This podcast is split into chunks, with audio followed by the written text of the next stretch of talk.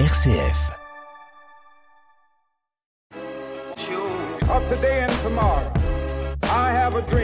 Bonjour et bienvenue dans notre nouvelle émission Révolution fraternelle, émission du Secours catholique Caritas France. Aujourd'hui, je reçois Monseigneur Touvet, évêque de Chalon. Bonjour Monseigneur. Bonjour Michael. Alors je souhaitais revenir avec vous sur votre lettre pastorale, prophète de l'espérance, mais surtout sur la partie qui nous invite à suivre Saint Jacques pour s'engager au service. Pouvez-vous nous représenter toute cette dimension de votre lettre? Alors dans cette lettre pastorale qui date de 2020, euh, qui définit en quelque sorte un projet missionnaire pour le diocèse, s'articule autour de, cinq euh, dimensions de la vie chrétienne que j'ai rattachées chacune à un des apôtres. Et pour la dimension du service, et du service fraternel, et de la solidarité, et de, de l'attention aux plus pauvres, euh, j'ai choisi de euh, donner la figure de Saint Jacques, parce que dans la lettre de Saint Jacques qu'on trouve dans le Nouveau Testament, euh, l'auteur n'est peut-être pas toujours, on n'est pas forcément sûr que ce soit vraiment Saint Jacques, il est vraiment indiqué combien notre foi doit se traduire par des actes concrets. Et si ça n'est pas le cas, notre foi est, est comme morte. Donc je suis très sensible à cette euh, invitation qui nous est adressée pour que euh, tout le travail d'évangélisation, nous le traduisions d'abord par des actes concrets, des, actions concrètes. Donc c'est vraiment le sens de, cette dimension du service euh, qui apparaît dans la lettre pastorale, prophète de l'espérance, sachant que le service va se déployer, est invité à se déployer en même temps que l'aspect de la formation, que de la vie fraternelle, que de la prière et aussi que de l'annonce explicite. C'est un tout, ces cinq dimensions, elles forment un tout, parmi lesquelles il y a le service fraternel sous le regard de Saint Jacques.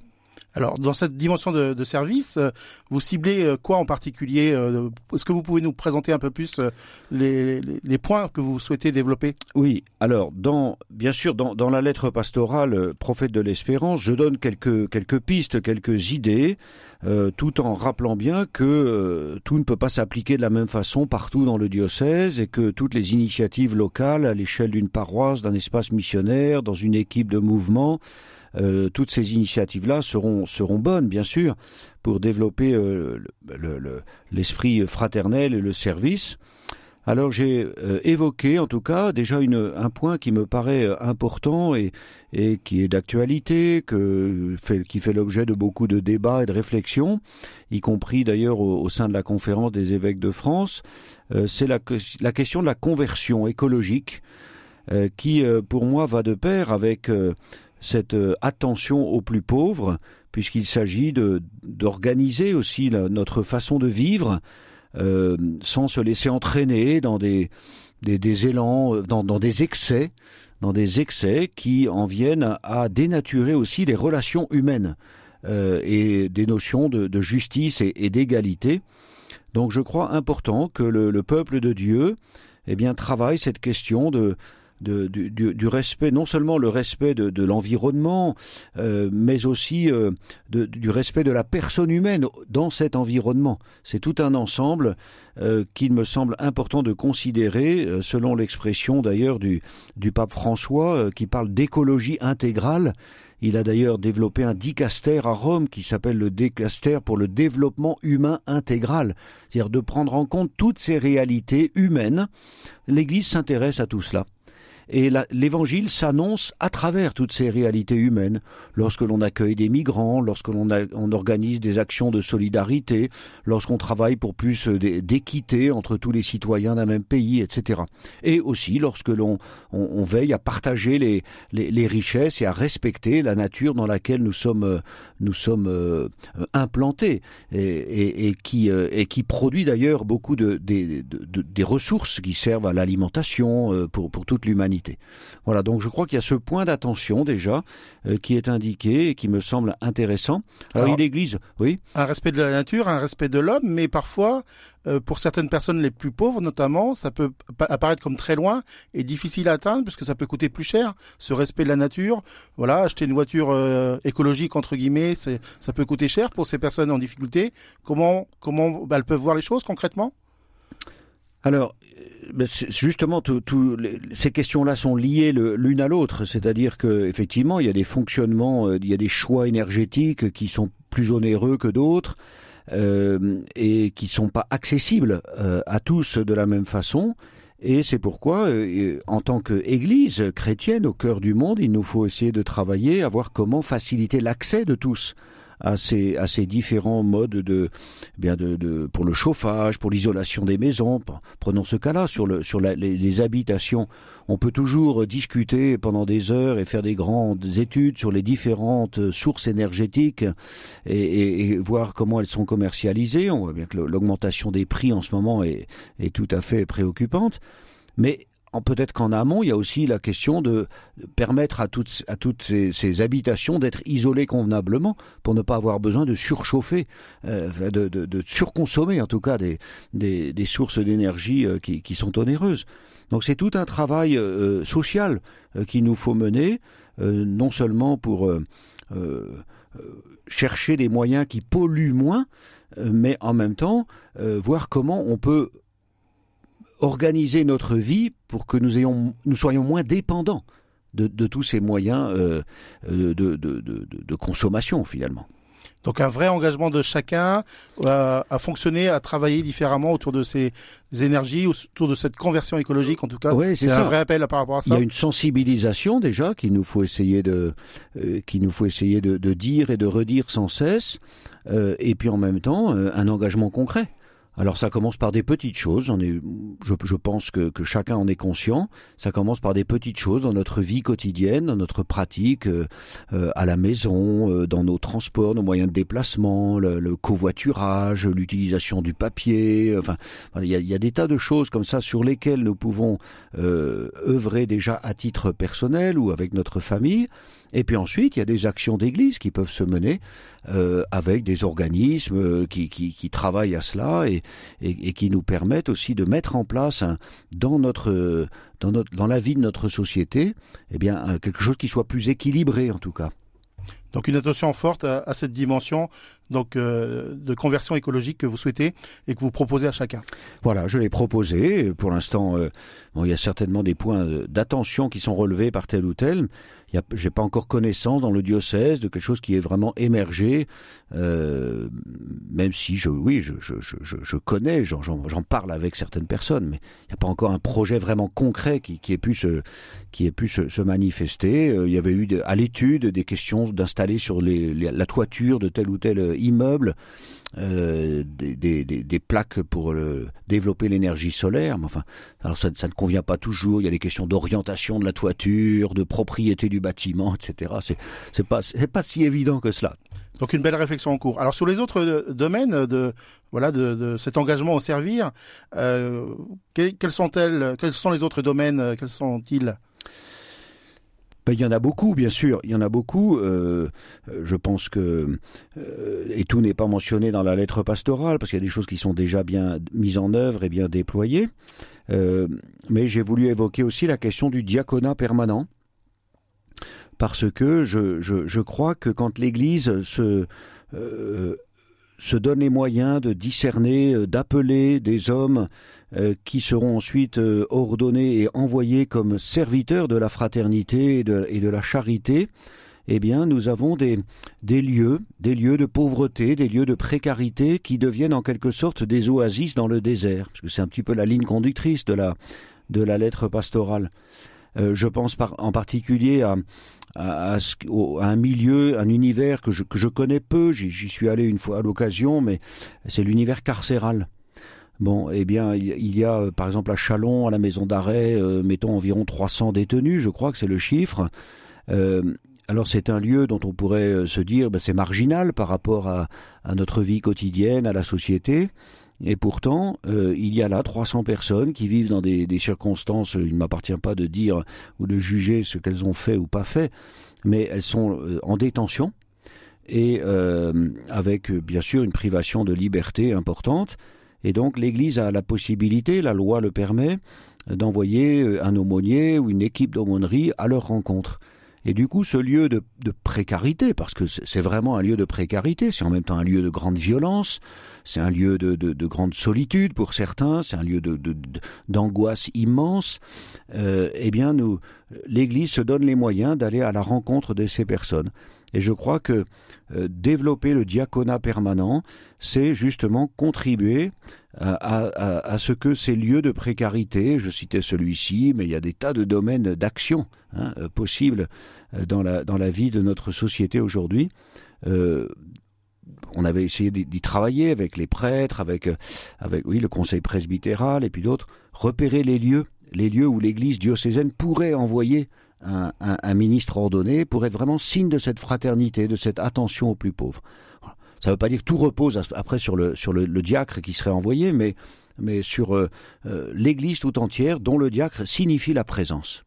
J'imagine que ces lieux peuvent être assez nombreux sur le diocèse et variés aussi. Ils peuvent vous être parlez de prison, vous parlez euh, nombreux et variés. Il y a tout le, le, monde de, de, la santé Hein. il m'arrive de visiter des établissements. Alors bien sûr, il y a les hôpitaux que nous connaissons bien, il y a les EHPAD dont on parle beaucoup dans l'actualité, avec un souci de, voir comment les personnes âgées sont, euh, accompagnées euh, et, bien traitées et qu'elles ne subissent pas de, de, de, de violence ou de, de, de, de, solitude trop grande. Bon. Euh, je pense à des établissements pour personnes portant un handicap euh, où là l'Église aussi, euh, par euh, l'action de quelques bénévoles, bien assure une présence, une rencontre, un accompagnement. Et il me semble que voilà, ce sont des lieux. Alors il y a, il y a aussi toute la, bien sûr, les domaines de, d'action, d'ouverture de nos, de nos portes et de nos cœurs et de nos maisons aux migrants qui, qui, qui, frappent, qui arrivent ici. toutes ces actions dans lesquelles la société est engagée, bien sûr, mais l'Église aussi. Et il y a, je crois, un lieu de rencontre de tous ces efforts euh, qui, qui, met en valeur eh bien, le, message de l'Évangile, sans, sans, sans, mettre une grande pancarte euh, et dire nous, nous sommes chrétiens, nous le faisons, mais, mais un signe, un signe que l'Église s'engage au service de tous. Et donc des signes visibles à travers le diocèse un peu partout qui peuvent être euh, accompagnés donc notamment par ce diaconat permanent. Voilà. Alors nous, nous avons travaillé à relancer un appel à quelques hommes pour pour discerner en vue de, en vue de se former. Alors vous parlez aussi dans votre lettre euh, d'une maison d'église. Est-ce que vous pouvez nous expliquer? Alors, une maison d'église, qu'est-ce que cela veut dire? Euh, C'est une expérience qui existe déjà en d'autres en d'autres diocèses, hein, euh, et qui est en fait un lieu un lieu de rencontre. C'est un lieu de rencontre. c'est une maison d'église qui n'est pas une église.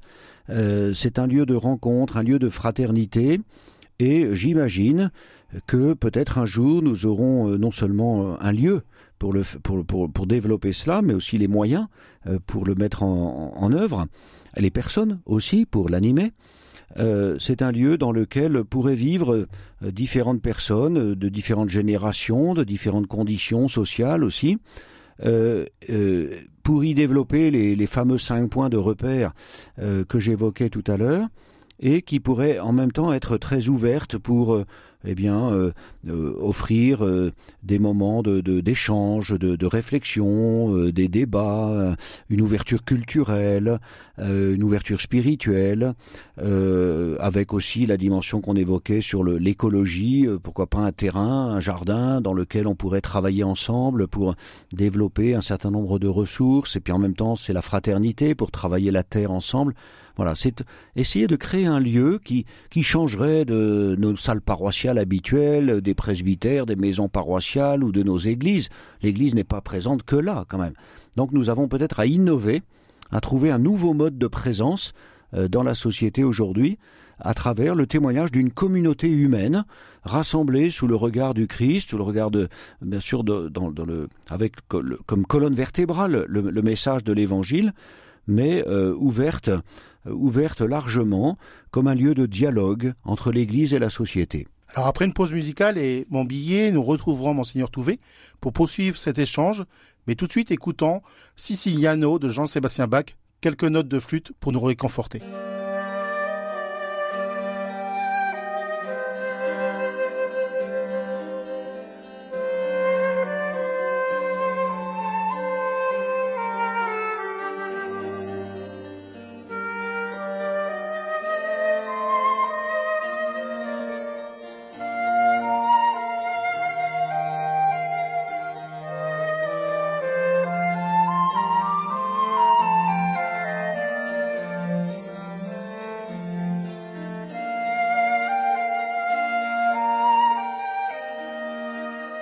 Have a dream that one day this nation will rise up. We hold these truths to be self-evident. I have a dream. En Ukraine, les 20 Caritas diocésaines qui forment Caritas Ukraine poursuivent leur travail presque 24 heures sur 24 et 7 jours sur 7. En plus du travail de secours d'urgence effectué par les employés, ils coordonnent les bénévoles qui produisent des kits humanitaires, rendent visite aux personnes dans le besoin et prennent des centaines d'appels par jour. Une activité principale est la distribution de marchandises pour s'assurer qu'elles atteignent les endroits où elles sont les plus nécessaires. Caritas Spe Chitomir, par exemple, a remis des biens humanitaires pour les hôpitaux, les maisons de retraite et les dispensaires. Ceux-ci desservent 7500 personnes à Jitomir et Kiev. Caritas Ukraine a distribué parmi de nombreux articles des tentes résistantes à l'hiver, des couvertures en laine, des nattes de couchage, des radiateurs. En Pologne, des milliers de personnes continuent d'arriver d'Ukraine. Ils sont accueillis, entre autres, dans les tentes Caritas de l'Espoir. En Moldavie, 250 000 personnes ont traversé la frontière, dont environ 100 000 séjournent toujours en Moldavie. Caritas Moldavie offre un lieu de séjour propre et sûr aux familles ukrainiennes, dont beaucoup sont restés à la frontière pendant des jours. Caritas prévoit également un projet à grande échelle qui enregistrera les réfugiés pour une aide en espèces, des services sociaux et des besoins supplémentaires qu'ils pourraient avoir. Jusqu'à présent, Caritas Roumanie a hébergé plus de 1000 personnes. De nombreuses familles poursuivent leur voyage après une ou plusieurs nuits au centre Caritas pour séjourner chez des proches ou se rendre dans un autre pays. À Seguti Marmacia, un centre social propose des conseils, un accès à Internet. Le Secours catholique Caritas France repère des familles d'accueil ou des hébergements possibles. Il accueille et oriente les exilés dans leur démarche. L'action des Caritas est forte et va durer dans le temps. Soyons solidaires et soutenons-les par nos dons avec confiance. I have a dream that one day this nation will rise up. We hold these truths to be self-evident. I have a dream. Nous reprenons notre rencontre avec Monseigneur Touvé, évêque de Chalon, qui nous a présenté et expliqué une partie de sa lettre missionnaire concernant cet engagement à servir. Alors, il nous reste peut-être encore notamment à, voir euh, la dimension euh, de la guérison et délivrance, un point, je pense, important. Oui, c'est un point important qui est euh, en même temps délicat à mettre en œuvre. J'ai été très touché par ce que le pape François a, dit ou écrit une fois, écrit dans, sa, son exhortation en 2013, La joie de l'Évangile, et puis il l'a redit dans un certain nombre d'interventions.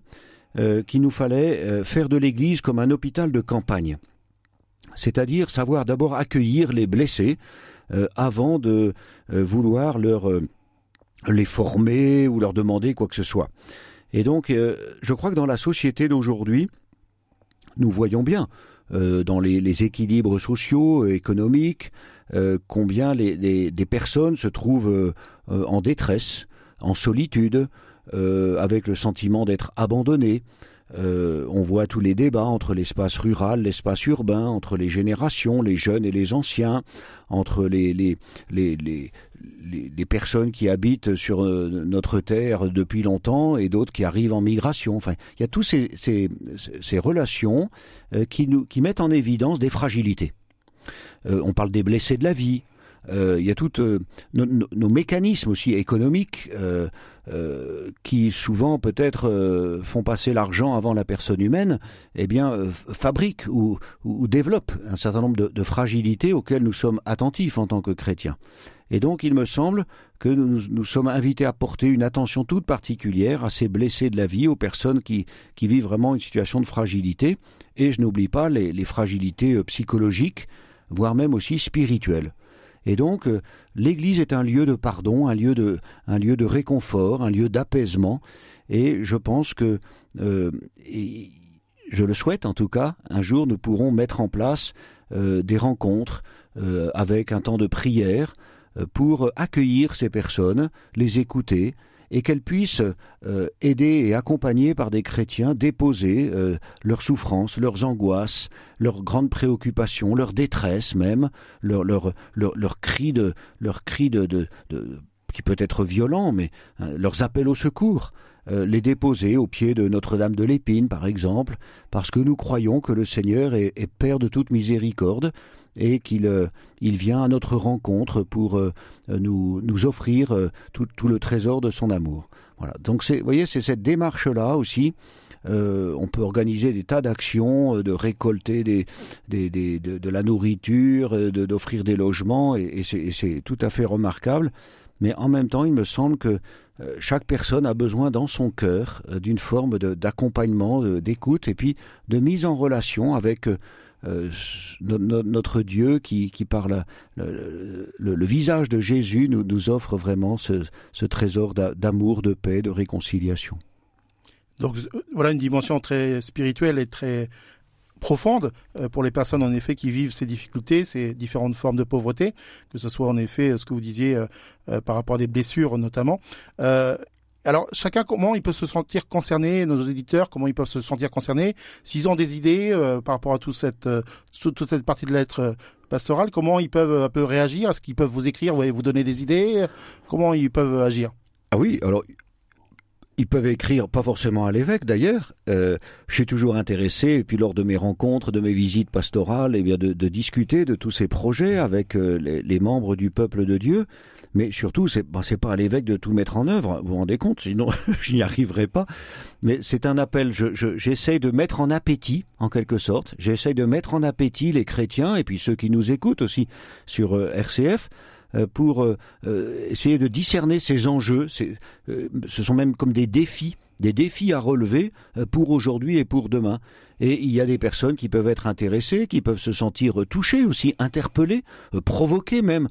Quand on est euh, dans un certain confort personnel, la vie va bien, tout tourne bien, eh bien, de repérer un peu des, difficultés qu'il y a dans, notre vie et dans notre entourage, et, et on sait bien que ça n'en manque pas, mais de se sentir ainsi concerné.